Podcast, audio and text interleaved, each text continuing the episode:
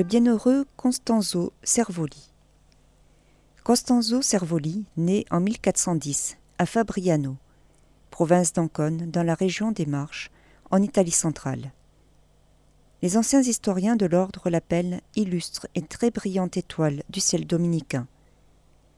De famille modeste, il entra dans l'ordre à quinze ans et eut comme maître saint Antonino de Florence, puis le bienheureux Corradino de Brescia. Avec de si bons guides, il devint un parfait frère prêcheur. Homme zélé, menant une vie austère et homme de paix, il prit part à la réforme de l'ordre. De 1440 à 1467, il fut prieur à Fabriano, en 1445 à Pérouse, en 1459 et 1470 à Ascoli Piceno. Dans la ville d'Ascoli, presque détruite par la discorde civile, il ramena la paix. Il restaura entièrement le couvent Saint-Dominique, où il fit refleurir les études et la discipline régulière, et où il termina sa carrière le 24 février 1481. Âme de prière, il disait que le Seigneur ne lui avait jamais refusé une grâce quand il récitait le psautier entier. En plus de l'office divin, il récitait l'office des morts chaque jour. Son corps est encore vénéré dans l'église San Pietro Martire d'Ascoli Piceno, alors que son chef l'est dans la cathédrale de Fabriano, sa ville natale, qu'il a choisi comme patron.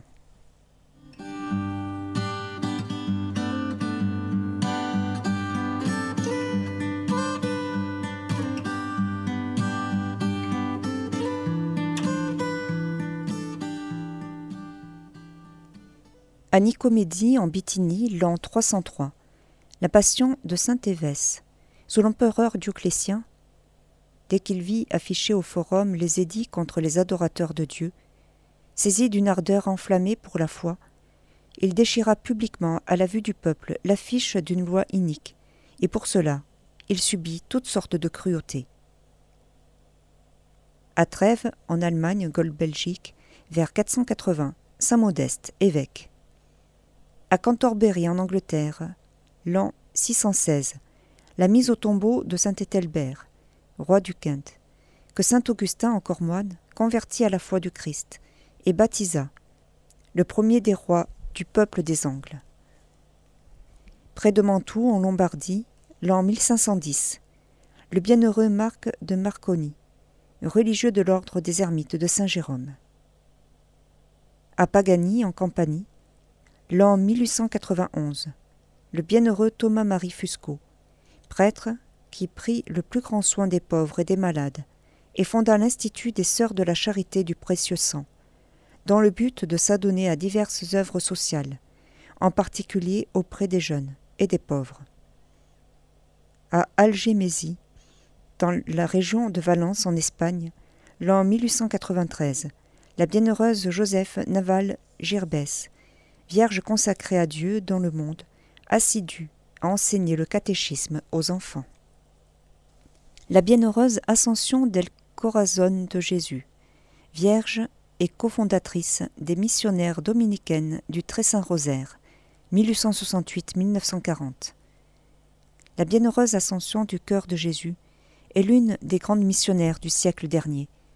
Son premier domaine d'apostolat fut l'enseignement, dans le collège jouxtant le monastère. Des témoins s'en souviennent comme d'une excellente éducatrice, gentille et forte, compréhensive et exigeante. Mais le Seigneur avait des projets différents pour elle. À l'âge de 45 ans, il appela à devenir missionnaire au Pérou. Avec un enthousiasme juvénile et une totale confiance dans la Providence, elle quitta sa patrie et se consacra à l'évangélisation du monde, commençant par le continent américain. Soutenue par une foi vive et une fervente dévotion au Sacré-Cœur de Jésus et à la Madone du Rosaire, elle se consacra au salut des âmes jusqu'à se sacrifier elle-même. Elle exhortait souvent ses filles à en faire tout autant, leur disant que l'on ne sauve pas les âmes sans se sacrifier soi-même.